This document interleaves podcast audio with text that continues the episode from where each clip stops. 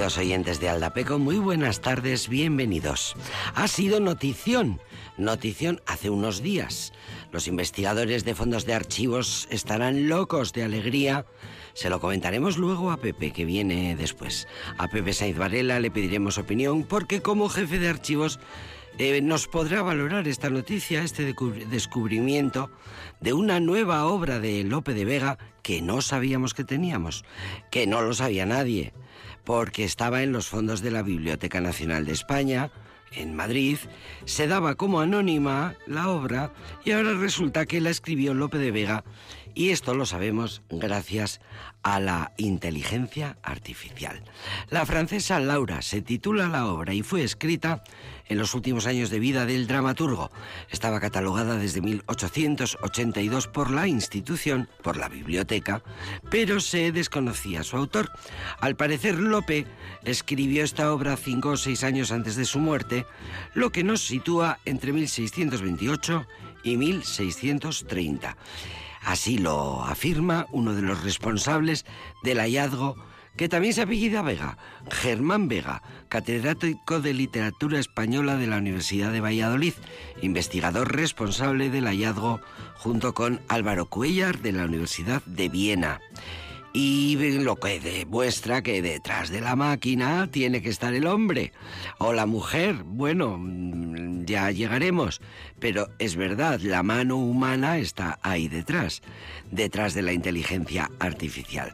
Y cuenta este catedrático que la obra no es un autógrafo de Lope, porque es una copia, es una copia de otra copia o quizás del original, está datada a finales del 17 varias décadas después de muerto Lope y está escrita por manos diferentes, eh, porque era un manuscrito que se utilizaba en las compañías de teatro. Así que era copiado y copiado para ser representado.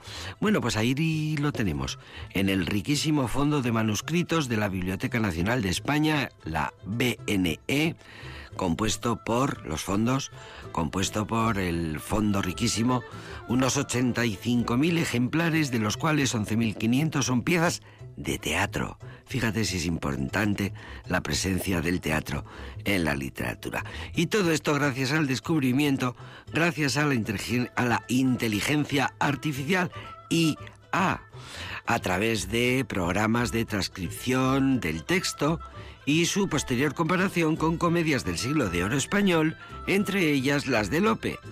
Y después de casi un año de trabajo, las máquinas han revelado que detrás de esos versos, eh, sonetos, redondillas, romances, estaba el creador de Fuente Ovejuna, el creador del Caballero de Olmedo. La inteligencia artificial ha dado con ello, fíjate qué buena idea. Es verdad, el currazo anterior se lo han pegado los expertos en Lope de Vega, que pertenecen a un grupo que se llama Prolope, que llevan años trabajando y que han ido digitalizando todas sus comedias poco a poco, alimentando al bicho. Y mm, bueno, pues ya que estamos, eh, van a preparar una edición crítica de la obra que se publicará este año. Y según han contado estos expertos estudiosos que han estado un año metiendo, eh, transcribiendo, digitalizando todas las obras, el, manuscrito está en muy buenas condiciones. Llegó a la biblioteca en la compra que hizo el Estado para la Biblioteca Nacional en 1886, cuando compró la biblioteca del Duque de Osuna. Fíjate tú cómo vamos engrosando los fondos, el patrimonio que es de todos y que es riquísimo. Claro que ahora, gracias a las nuevas herramientas tecnológicas, este descubrimiento de Lope no sea el último. Los catedráticos se frotan las manos, estas, estos expertos estudiosos de este colectivo Prolope, pues están que se frotan las manos porque eh, piensan que después de tanto trabajar, pues han tenido una gran suerte. Por cierto, la obra eh, habla del conde Arnaldo, que resulta que piensa el protagonista de la obra que su mujer Laura lo engaña. Sospecha que ha cedido al insistente cortejo del todopoderoso heredero del trono de Francia, que no es verdad, pero el conde, en un ataque de celos y por temor al deshonor, encarga a su criado que la mate con un potente veneno. Pero este, el criado, por suerte, desobedece a su señor. Cuando el conde descubre que se ha engañado a sí mismo, intenta evitar que se perpetre el crimen. Bueno, pues em, cuenta el catedrático que Lope sabía que eh, su público en su gran mayoría era femenino y por eso hay una defensa de la mujer en el inicio del texto, que dice así, fuera de que a las mujeres, habla Lope de Vega, fuera de que a las mujeres les sobran tantas hazañas que en las armas y las letras envidia a los hombres causan. Bueno, pues ahí está Lope de Vega, un hombre muy amante de las mujeres, tuvo muchos amores, eh, mm, a la vez, al retortero, un montón de amantes, tuvo 15 hijos documentados entre legítimos e ilegítimos. Y bueno, pues eh, es verdad que la biografía de Lope de Vega daría para, para una semana entera en Aldapeco. Félix Lope de Vega y Carpio.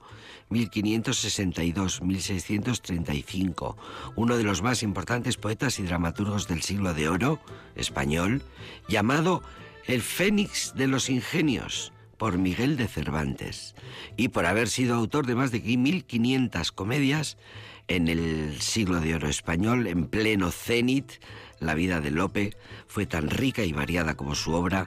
Cervantes le llamaba monstruo de la naturaleza. Y dicen los estudiosos, no sabemos si por eso mismo o lo hacía de forma despectiva, porque estuvieron muy enemistados, en realidad se llevaban fatal.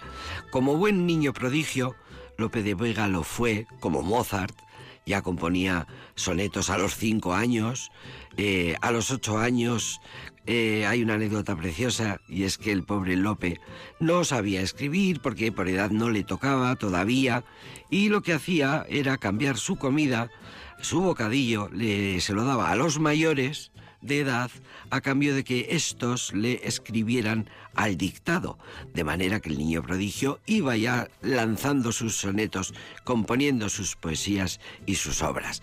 Fíjate qué maravilla, un niño prodigio, el Mozart de la literatura española. No me digas que no tiene su cosa, la inteligencia artificial. Bien, enhorabuena, archiveros. Luego se lo preguntaremos a Pepe. Hoy, para empezar, una preciosa canción.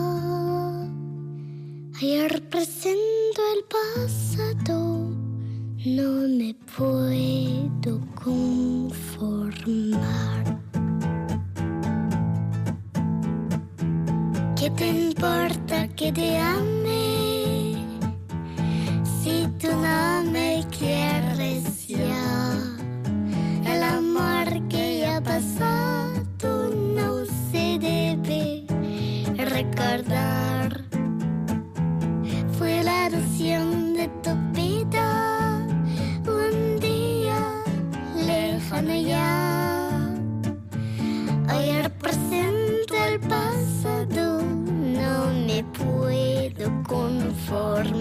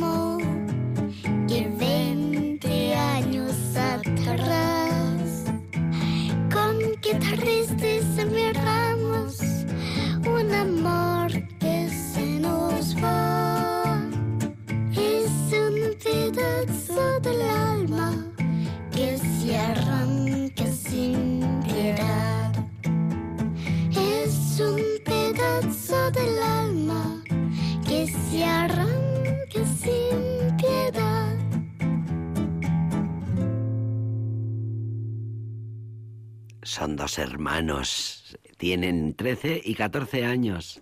14 años él y 13 años ella. Se llaman Isaac y Nora, son franceses y eh, aprendieron el castellano para cantar estas canciones. Fíjate tú qué método pedagógico tan maravilloso se eh, inventó el padre de los niños, Nicolás, músico eh, que dijo un día, vamos a aprendernos todos los boleros, todos los ritmos románticos del Caribe, todas las más importantes canciones latinoamericanas y las vamos a hacer versiones, vamos a cantarlas y vamos a... Total que empezaron en casa, pues para... Eh, el padre decía, con estas canciones aprenderemos español y efectivamente así fue. Mira tú, eh, qué maravilla de interpretación de Isaac y Nora. Mm, bueno, eh, cómo pronuncia esas R's que se le va la vida en ello. Bueno, y el caso es que, bueno, les dijeron, pero qué bien suena, ¿por qué no grabáis? Pues eh, vamos a grabarlo. Grabaron, colgaron en YouTube y la cosa se, bueno, fue un escándalo de éxito. Esto sucedió hace un par de años. Ahora ya tienen disco, han publicado un disco que tenéis, lo podéis eh, conseguir estos dos hermanos franceses, 14 y 13 años, Isaac y Nora. Ella eh, es la voz angelical, Nora, es la, esa voz tan especial, esos agudos tan maravillosos. el, la trompeta es de su hermano, que le pone sordina al instrumento para darle esa cadencia y ese ritmo, y detrás de los dos está el padre con la guitarra también, un poco dirigiendo, acompañando, con una sonrisa de felicidad, media sonrisa, esa, especie de media sonrisa de disimulo de un padre que se muere de gusto escuchando a estos dos jovencísimos hermanos. Veinte años, una canción maravillosa de Teresa Vera, de María Teresa Vera o de Buenavista Social Club, la solemos poner con frecuencia en Aldapeco. Mira qué versión, a ver si, a ver qué os parece. Vamos a disfrutar de esta versión de Isaac y Nora, Lágrimas Negras.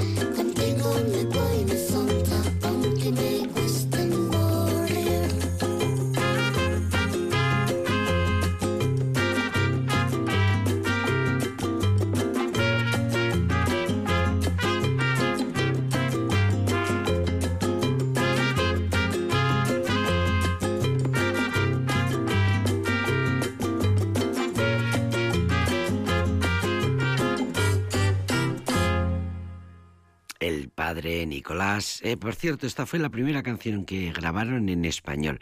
Fue Lágrimas Negras, eh, porque antes habían hecho 20 años, la que hemos escuchado antes, pero en realidad hicieron un ensayo en el jardín. Eh, no tenía ninguna pretensión, no la trabajaron demasiado. Es una grabación que también la tenéis, la tenemos colgada en YouTube, que también es una monada de verles ahí en su... Bueno, pues em, fue eh, la viralidad de esa canción de 20 años la que les animó a que ya estas lágrimas negras, bueno, pues se empeñaron un poco más, se trabajaron un poco más, las armonías, cuidaron más y al final decidieron hacer el disco. Eh, este disco que contiene un pues lo más conocido, las más canciones más conocidas del cancionero latinoamericano. Eh, Nicolás es el padre, nacido en Corea del Sur, fue adoptado con cuatro años por una pareja de franceses, eh, no ha vuelto a tener ninguna relación con su país natal.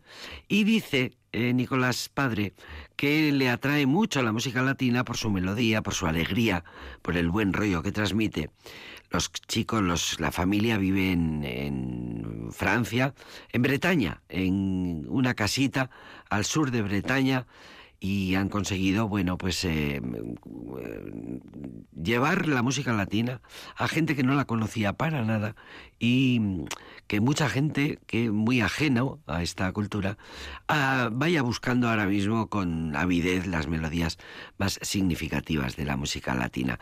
Un día los padres mm, propusieron a los niños, vamos a aprender español y como la mejor manera de aprender idiomas, la más divertida, es con canciones, pues se pusieron a aprender canciones en español. No hablan el idioma todavía, pero lo han mejorado mucho.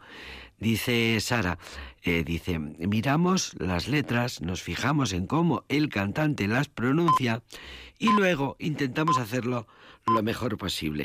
Y poco a poco se nos van quedando las cosas. Bueno, la última canción que hemos conocido, o mejor dicho, sí, bueno, la que acaban de grabar, es la primera que, mm, la primera nueva, la primera que compuesta por ellos mismos. Eh, después del éxito meteórico dijeron, bueno, pues vamos a componer algo nosotros eh, mismos. ¿Qué me habrán hecho? Se llama esta primera canción original producida por Diego Galaz. A la sazón músico de Fetén Fetén de aquí de Burgos, de aquí al lado, La Moda, lo mismo te digo, de aquí al lado, y Quique González. Bueno, pues Diego Galaz está ahí detrás de, este, de esta preciosa producción.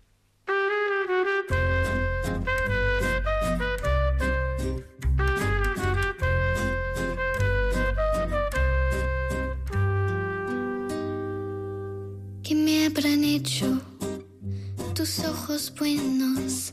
que se han clavado dentro de mí como una talla aquí en mi pecho que aunque me mata me hace vivir que me habrán hecho tus pensamientos que a veces lloro hasta reír soy la marea de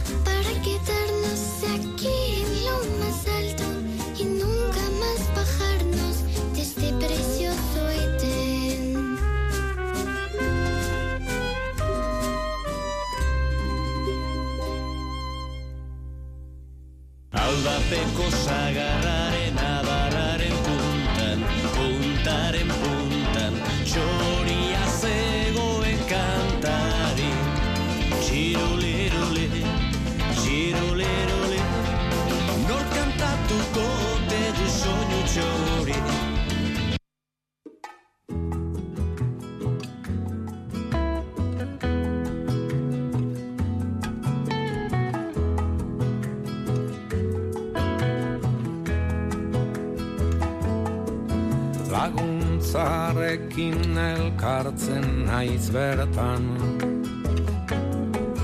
Kalamastiak kresala haitzetan Bizitzako gudan etxigabeak Inoizko kari zumai realenean. Alaitasunez mintzo gara gitana Naiz betiko asmo galduak gomutana. Gari zumako aitzea eldu da. Areako duz begien distirak Jainkoari esker elkar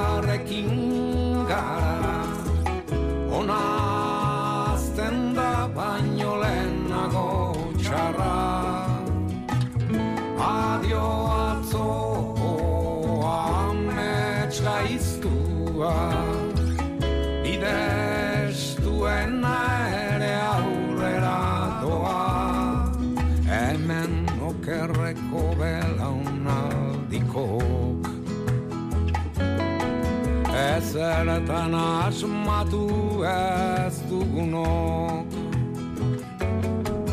Norbere lotxatzar dura datila Gu geure azar duratzen bezala. Betor biharkoa gaurkoa bezala Lagun alaiak errona eta kresala. Betor aizea garizumakoa Arratxeko herri minak usatzera jainkoari esker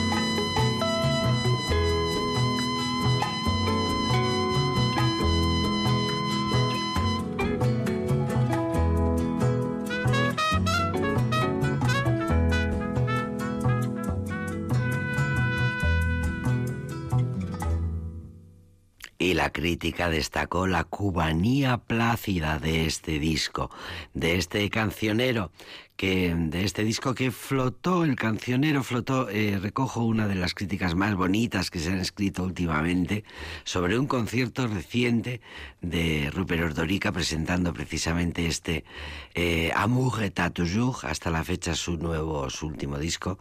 El cancionero flotó plácidamente durante 16 canciones en 83 minutos crecientes y acústicamente diáfanos.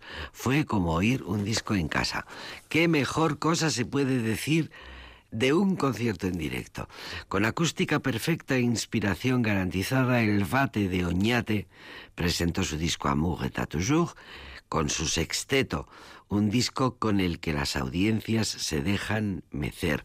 Su sexteto compuesto por su cu- cuarteto base, más dos incorporaciones eh, coyunturales, Nando de la Casa a los teclados, que regresa con Rupert Ordórica después de muchos años, y el músico habanero Eduardo Lazaga a las percusiones, eh, junto a los suyos de siempre, Mugalaris, que le acompañan siempre. Amour et à toujours, disco de 2021 con letras inspiradas en Cuba, eh, isla a la que viajaba Rupert mm, de manera reiterada.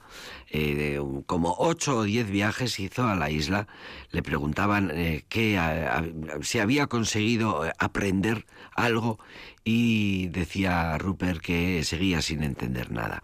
Eh, el repertorio no fue grabado precisamente en Cuba, en La Habana, porque la pandemia lo impidió. Tenían todo, mm, esa, esa era la idea original, la de grabar en Cuba, con músicos cubanos, con todo cerrado, lo tenían todo, ten- tenían los vuelos, tenían el estudio, tenían los hoteles y todo se cerró y al final lo grabaron maravillosamente entre Oñate y, y Álava y, Avechuco, el, el estudio precisamente de Nando de la Casa. Bueno, una preciosísima versión de Aisea Garizumacua, eh, convertido en, en esa cubanía plácida tan bonita de este disco. Mm, hoy estamos latinos, sin duda, realmente latinos. Vamos a escuchar un par de canciones, o lo que nos dé tiempo, del nuevo disco de Julieta Venegas.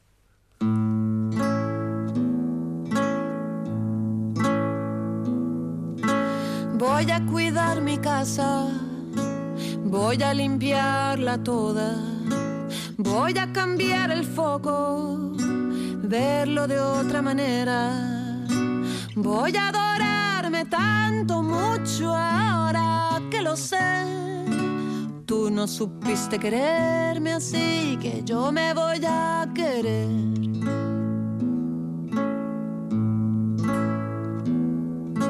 Voy a cambiar el rumbo, voy a empezar de nuevo. Voy a salir sonriendo en la foto del recuerdo. Voy a rescatar de nuestra historia lo mejor. Pero no supiste quererme así que yo me voy a querer. Sé muy bien de la belleza que fuimos, todo lo que se abrió cuando nos vimos. Cada letra en nuestra historia quedará, estoy segura, no te olvidaré jamás.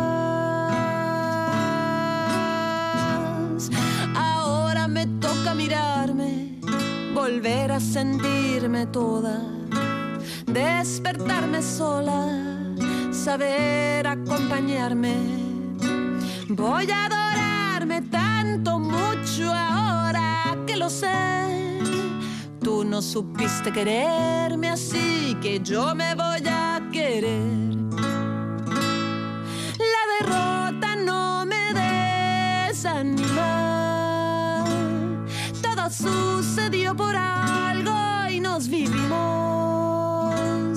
Tanto nunca volverá a ser igual, estoy segura, no te olvidaré jamás.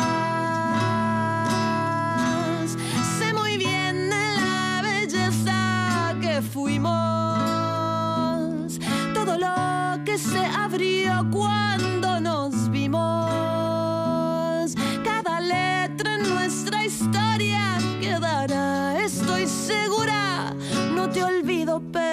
me toca sacarme, tomarme la mano y hablarme lindo. Me toca mimarme y cuidarme y hacerme el amor. Me toca quererme a mí.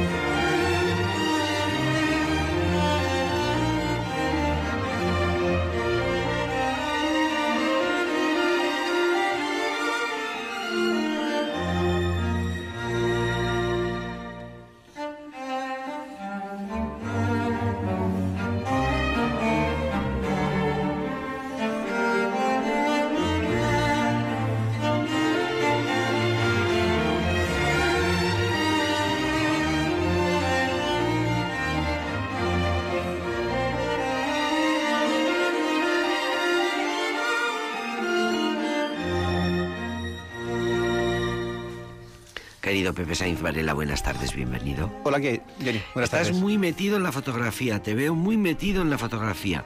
A cuenta de Foto Araba, aprovechemos para recordar que tenemos esa, esa joya al alcance de todos.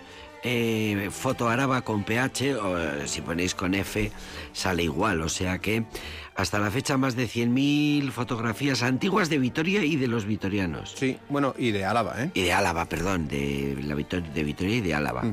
¿Eh? Es cierto que las de Vitoria son mayoría, Claro. pero estamos intentando cambiar esa correlación de y fuerzas. estamos intentando que Álava en su conjunto tenga presencia Sí, sí. en Fotoaraba. Ujú. Así que a la vez es que nos estáis escuchando, si tenéis cajones con fotografías antiguas, ya estáis viniendo a traernos todo lo que tengáis, que eso, eso es importante para que luego tengamos fondos riquísimos, como los fondos riquísimos de la Biblioteca Nacional de España. Es que cuando dieron la noticia la semana pasada, es noticia vieja, A ver, me acordé de ti. ¿Y qué dijeron? Porque Que la inteligencia artificial ha encontrado una nueva obra que se daba por anónima y resulta que es de Lope de Vega. Ah, ¿Te acuerdas de la noticia? no, la verdad es que no la he visto. Pues fíjate, en la semana pasada. Después, lógicamente, unos cuantos catedráticos muy sesudos allí alimentando el bicho y Sí. digitalizándolo todo. Y ya el- la inteligencia artificial pues ya tiene el algoritmo clock. Y dice, esta obra anónima que tenemos guardada desde el siglo XIX, porque fue comprada al duque de Osuna. Sí, eh, bueno, el Duque de Osuna, no com- comprada, sí, claro, es que el Duque de Osuna, este es un... No conocía la noticia, ¿eh? pero te digo que el Duque de Osuna, gracias a que se arruinó en el siglo XIX, no sé si se lo jugó todo en un casino o, o cómo hizo, pero tenía un archivo eh, nobiliario importantísimo y, y supongo que lo que para saldar deudas o para... Lo vendió al lo- Estado. ven- vendió todo el archivo, vendería su biblioteca, la biblioteca la acabaría en la Biblioteca Nacional y el archivo acabó en el Archivo Histórico Nacional y luego con ese fondo, que se llama en la colección Osuna, se, es el germen del archivo del que hoy es hoy Archivo de la Nobleza que está en Toledo. Sí, señor, del Esa que nos has colección- hablado en varias ocasiones. Sí, pero este Osuna, gracias a que se lo Fundió, todo en el se lo juego, fundió. sí. No, no, sí, Pepe Said Varela habla del juego, eh, vamos, mm, ya está, o sea, está clarísimo de, de qué iba el duque de Osuna. Pues eh, nada, la inteligencia artificial que ha- ya ha tenido... Pero ele- que ahora que me acuerdo, elementos- vendió cosas a- al Archivo Histórico Nacional y a la Biblioteca Nacional, otras las vendió al extranjero, ¿eh? y acabaron en Estados Unidos y que no lo tenemos todo, no, vamos. tenemos- no, ni mucho menos. Bien, que no anduvimos listos. No, bueno, pero bueno, eso lo hace el Duque de Osuna, lo hacen las la órdenes religiosas de aquí y de allá. Es que- verdad, que es verdad. Te encuentras un retablo no sé Es dónde y un cuadro mira, no sé dónde. El de Quejana, que hablamos del que hablamos hace poco. Por, que- que- por casualidad, sí. bueno, te digo que este libraco que traes, que es precioso y enorme, es un libro de fotografías maravilloso. Es que es que estás, muy, estás muy centrado con la foto últimamente. Bu- me tengo- mm, eh, bueno, es que mm, eh, con este asunto de Fotoraba, pues Claro. nos van surgiendo distintas cuestiones e incidencias que tenemos que arreglar sobre la marcha. Y como Fotoraba hemos intentado desde el principio que fuera lo más abierto posible, pues hoy quería hablarte de, este, de esta colección de fotografías. Bueno, no de esta colección de fotografías, sino un caso concreto de la fotografía. Porque lo que quiero en realidad es explicarte el tema de las licencias con las cuales se consulta las fotografías.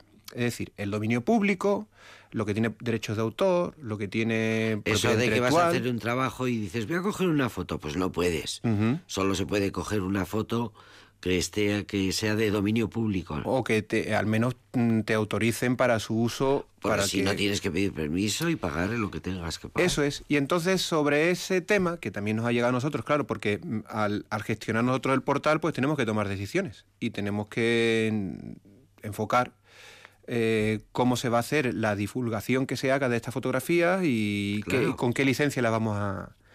Entonces, además, este ahora es un momento interesante porque, mm, digo este momento en general porque cada vez, tú me has hablado de la inteligencia, artificial, pero las flamantes modos de, difundir, de comunicar y difundir información eh, ah, la, la inteligencia artifi- ar- ar- ar- artificial en este caso, pero también la- los programas que ya tienen, le a eso le llaman ma- machine learning, autoaprendizaje, que ya no les tienen ni que decir cómo tienes que hacer las búsquedas, que te lo hacen solo, etcétera. Cada vez hay más información, cada vez De más y, la- fácil y- y- y acceso. lo- y- y los usuarios cada vez reclaman más información y más eh, Esto es un pozo sin fondo, claro. bueno, digamos al menos que aquella eh, institución que no se preste a, a- a- a difundir sus fondos y sus colecciones en Internet, pues eh, está expuesta a que le llamen mausoleo cultural, que es lo que suele ocurrir con estas cosas, ¿no? Que, Mausoleo cultural. sí, alguna vez escuché a algún responsable público llamar a los museos, los archivos, la biblioteca a mausoleos culturales, porque como que no sabía muy bien qué es lo que tenían dentro. Igual es que no los visitaba tanto como debiera, pero la cuestión es que mm, es cierto que la gente ya demanda mucha información. Y claro, eh, en el caso de la, de la documentación, que es, que es de dominio público, no hay problema con ello. Tú lo subes y ya la gente hace con ello lo que quiera. Pero es que esa es la, la, la la- diría yo, la, el, el mensaje, o bueno, la, la idea que tiene que tener en la cabeza eh, todo responsable de un centro de conservación patrimonial. Que algo, una vez que suba algo a Internet, se acabó, ya no es suyo. Que es algo como es, de- que... es del pueblo. Es del pueblo, es de todo el mundo. O sea, eh, porque mm, no sé si algún día se acabará este Internet como lo, lo- como lo tenemos ahora, pero alguna vez he escuchado a algunos de estos, mm, eh, bueno, eh, personas asiduas a Twitter y a las redes sociales, etcétera, que decían que la, que la esencia de, de Internet es robar. O sea, robar ideas sin, que, sin tener que citarlas, de quién dónde las has cogido, robar imágenes, coger esta imagen que te ha gustado y reutilizarla. Usaba la palabra robar quizá un poco fuerte, pero básicamente era- Es, es literal, robar. Gracias a Internet todos sabemos de todo y todos podemos contar lo que nos dé la gana. uno tiene que asumir que un centro, de, un museo, una biblioteca, una- un archivo que suba información, que suba colecciones, que suba fotografías, que suba mm, reproducciones de documentos, una vez que estén en Internet, ya cualquiera puede cogerlas, usarlas como les parezca y, y- y bueno, y no citarte. Porque mm, uno no puede andar entrando todos los días en Internet a ver quién ha cogido tal foto, tal otro, y no ha dicho exactamente cuál es la asignatura de la foto. Sí, sí. Es que no se puede. Entonces, partiendo de este hecho eh, y sabiendo que el objetivo de Fotoraba, en el caso con particular de Fotoraba, es que la gente pueda utilizar esa Que no, no- que no seamos un mausoleo que no sea un mausoleo cultural, cultural. pues eh, tenemos que procurar subir esas fotos con la, con la digamos, con la Mayor- licencia más abierta posible. Eh, la subimos ahora mismo con una licencia Creative Commons, en la cual tú puedes eh, descargártela, las puedes mm, eh, reutilizar en tu red social que quieras, en tu Facebook, en tu... tienes que citar, ese es el fallo en la que cae, digamos, de forma inadvertida. No voy a decir que la gente no cita porque nos quiere, sino pues bueno, tengo que poner ahora la asignatura, la, la- la pego la, y ya está, y no voy a tener que andar. Siempre, pues, por lo menos, di, di que la, la he sacado de fotograba para que la gente sepa que puede seguir entrar a buscar más fotos. Eh, pero eh, se autoriza directamente el uso, la reutilización y solamente se prohíbe el, el uso comercial en aquellos casos en que alguien quiera replicar fotoaraba de otra manera, algo por el estilo, Sí, pe- sí, pero sí, cobrando. Digamos que lo que quieren es secuestrar el- lo público. Lo que es público gratuito no lo, no lo puedes ahora convertirlo tú en tu propia página web y cobrar por ello. Eso es lo que se, se prohíbe. Pero lo, mm, en este caso, sobre todo en el tema de la fotografía, que era por eso te traía el libro de la colección Alfonso, esta colección de fotografías está, son unas 100.000 fotografías, están en el Archivo General de la Administración en, en Alcalá de Henares. Alfonso es una saga de, de fotógrafos mm, en el tránsito del siglo XIX al siglo XX, eh, fotografía documental. Ahí está toda la historia de España. De, Pero esta fotografía que estoy viendo aquí con los reyes Alfonso XIII y Eugenia de Battenberg es una foto buenísima. Bueno, es que las fotos de Alfonso son muy buenas. Yo no había visto una Entonces- foto con esta nitidez y esta... Mm, eh, eh, son fotógrafos Muy profesionales, buenas fotografías. pero son es la historia de, de Madrid de, desde fin- principio del siglo XX, eh, Ramón la de caída. Valle Inclán en su casa Claro, hay retratos de los más famosos. de fotos. Eh, estas fotografías es que además eh, Mira, Lorca. al primero está el, el- digamos el, creador de la saga que es Alfonso Sánchez García pero luego le suceden sus hijos Alfonso y Luis Sánchez Portela y luego que son los que siguen toda la saga digamos que la colección comienza pues a principios del siglo XX 1900 pero tenemos fotografías hasta mediados de hasta 1950 60 etcétera bueno qué ocurre que toda esta foto toda esta colección que son unas fotos buenísimas eh, las compra el Ministerio de Cultura en el año 92. Pero en, aquellos años ni internet ni nada. Bueno, todo estaba en ciernes, ¿no? Y cuando se hace el contrato, eh, no se estipulan eh, cuáles serán el uso de los derechos de explotación de las mismas. Lo cual significa que cuando empiezan a publicarse libros como este, como este catálogo que te traigo de fotografía de Alfonso, que son buenísimos, etcétera, los herederos de Alfonso, que no son, su- que son sobrinos, etcétera, pues eh, reclaman que, que no se han adquirido los derechos de Claro, propiedad claro, claro, intelectual. Y además se aduce que estas fotografías, porque esta distinción es importantísima, Jenny, una foto o es mera fotografía o es obra artística. Si es una mera fotografía, a los 25 años de realizar la fotografía ya es de dominio público. Bueno, el dominio público si tú la cuelgas públicamente, quiere Claro, claro, si sí, es tuya, es tuya. Pero, pero no puedes exigir Ya que derecho de propiedad intelectual nada. sobre ella porque Sí, ya ha pasado 25 años desde que sí. Pero si es una obra de arte. Tienes que esperar 70 años hasta Claro. que haya muerto la persona. Claro. Entonces, ¿qué ocurre? Que estas fotos magníficas que tú ves aquí se, tienen derecho de propiedad intelectual, te diré la cuenta, como Alfonso eh, Sánchez murió en 1800 1953, 1953. eso es, no podrán ser de dominio público hasta 2034. En 2034 tú podrás coger ese libro que tienes ahí, podrás escanear esa foto y podrás subirla a internet sin darle ni un euro a la VEGAP como ocurre ahora.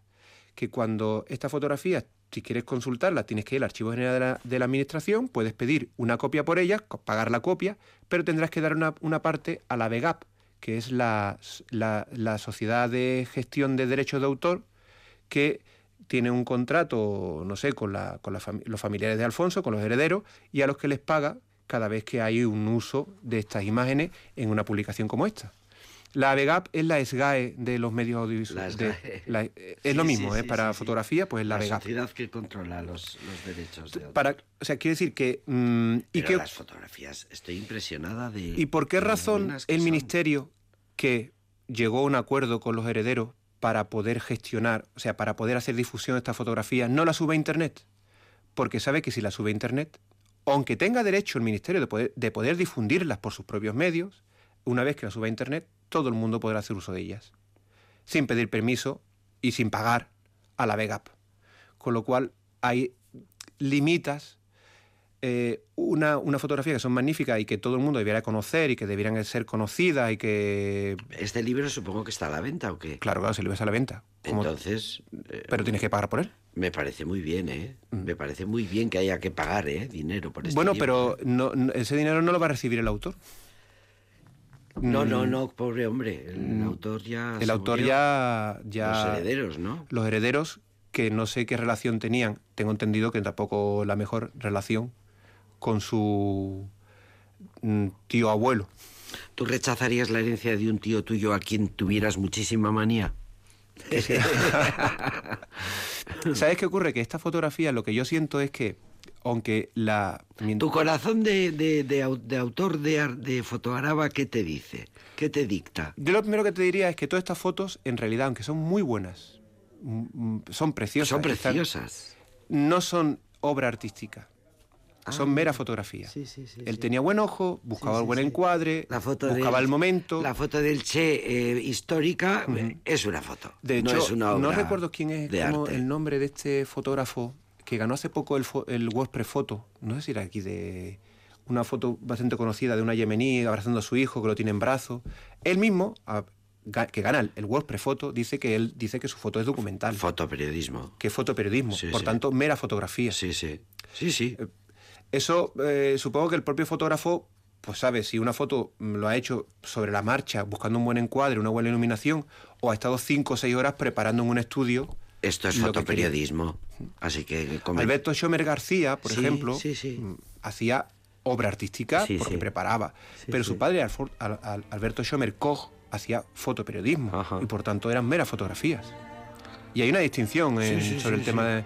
Porque las fotos de Alberto Schomer Koch son de libre. son de dominio público ya, pero si tuviéramos que esperar como obra artística, tendríamos que esperar a 2061. Sí, señor, sí, señor. Pues fíjate, no habíamos, eh, a que no habíamos reparado en esta cosa tan curiosa. Eh, precioso libro, preciosa historia. Gracias, querido Pepe Saiz Varela, gracias. A ti, Jenny.